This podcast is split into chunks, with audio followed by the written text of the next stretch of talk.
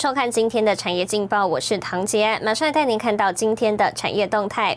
刘德英指出，世界各国都需要台湾科技业，大家不会让台湾发生战争。台湾四月 PNI NMI 指数同创新高，防疫伪创印度厂暂休五天。台湾财长指出，四月出口股连时红，国安基金紧盯股市风险。台关心台股。台股连续假期后受到费板下跌、国内新冠疫情加温等因素影响，今天开低走低，且盘中持续爆量，电子股更出现恐慌性杀盘，指数盘中一度大跌两百八十八点。分析师等对台股目前看法都转趋保守，建议投资人保留高水位现金为宜。接下来请看今天的财经一百秒。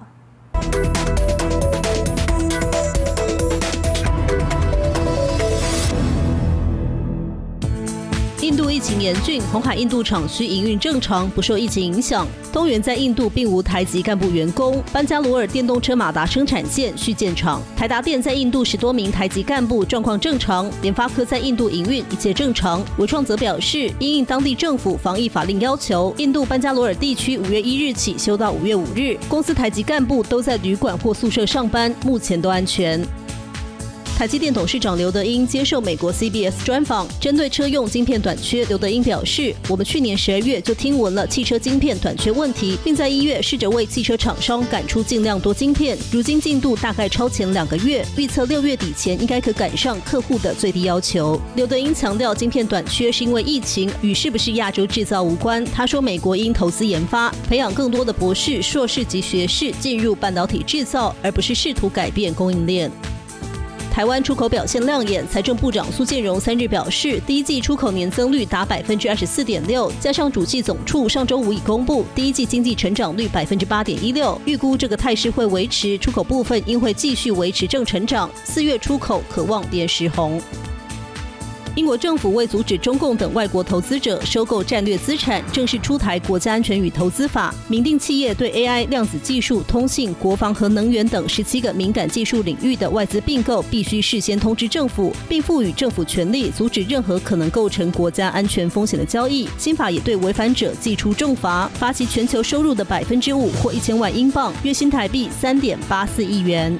新唐人亚太电视整理报道。台湾景气热络，四月份制造业和非制造业采购经理人指数双双写下史上最快扩张速度。不过四月下旬开始，疫情在多国卷土重来，加上台湾也出现本土个案，成为影响未来的不确定因素。台股加权指数周一盘中一度大跌超过两百点，预估五月中旬疫情控制都会影响市场走势。台湾今年第一季 GDP 上修到百分之八点一六，四月份台湾采购经理人指数，制造业跳升六个百分点到百分之六十八点七，非制造业也来到百分之六十点一，双双创下史上最强数据。不过疫情卷土重来，产业界现在是不敢太乐观。比如说对一些急单短单啊，他们都啊不见得会接啊，现在接的太多单，是不是有啊这个 double booking 的一个问题？如果说假设这个。啊，疫情没有办法获得很好的控制，那我想这个呃，不管是制造业或非制造业，还是会啊受到显著的影响。台湾华航机师与诺富特群聚感染案，近期确诊增加至二十四人，没有扩大到社区感染。指挥中心维持现有防疫等级。不过受到消息面影响，美国科技股重挫，台湾加权指数三号一度大跌两百八十八点，台积电跌破六百元大关，联发科、联电、红海与股王大力光纷纷走跌，电子类股成了盘面弱势指标。短线有可有可能是过热的一个讯号，那再加上说疫情的一个呃发展。压抑短期的这个投资的信心哦，这一次的警戒的时间点会到五月中之前，那这样的话，我想。对盘势确实是会有一些压抑的可能性出现哦。五月中旬前，市场将出现震荡行情。不过，台湾基本面强劲，分析师也看好货运、钢铁、原物料个股未来表现。周一，阳明上攻涨停，万海盘中股价也破百。整个类股的表现来看的话，我们倒是看到，包括像是航运、钢铁、纺纤，这其实都相当的强势。等到这一次疫情，呃，相当程度，呃。化解市场的一个戒心之后，其实整个行情还是有机会回到一个。多头的一个架构跟趋势。台积院上修今年台湾经济成长率至百分之五点零三，中间远预估第二季经济成长率将是今年高峰。未来就端看全球疫情进展，台湾金融市场仍有向上攻坚实力。新台的电视王冠林、沈维彤，台湾台北报道。带您看到今天的国际重要财经报纸信息。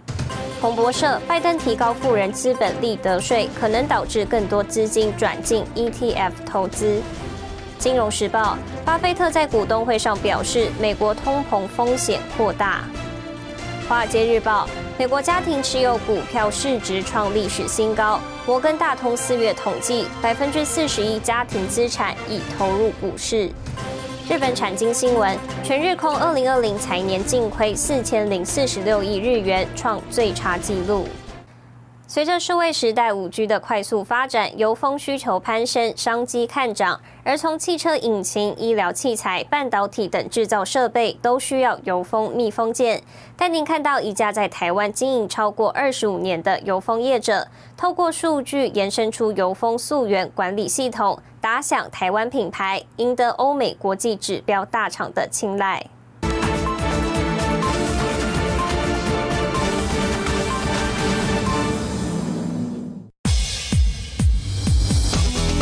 负责高精密制成的机械手臂灵活运转，幕后工程是担任机械关节角色的密封元件油封。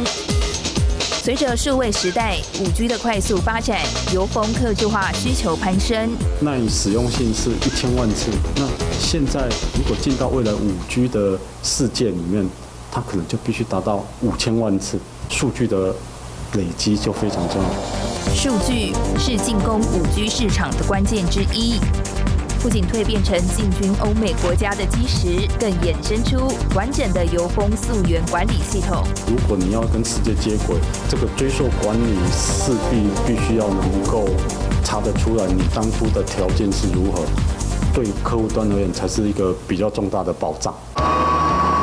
油封看似简单，背后有着繁杂的制程，必须经过混炼机、熟成和预型机成型等工序，以及多项严谨的品管检测，才算合格。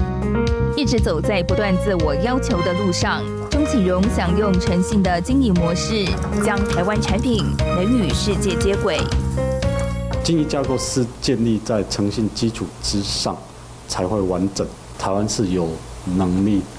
做出好的东西，让台湾能够跟很多世界性的知名品牌能够接轨。钟启荣团队目前已成功开发许多种类不同的基质材料搭配运用，能做出具有独特功能性的油封密封件。他也期待台湾的油封产业在新时代更加耀眼。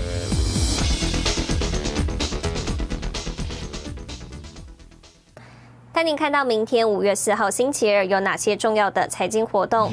美国公布三月贸易收支、三月工厂订单、英飞凌、Under Armour、辉瑞财报、台湾资安大会登场、世界环球金、台湾大法人说明会。谢谢您收看今天的产业劲报，我是唐杰安，我们明天再见。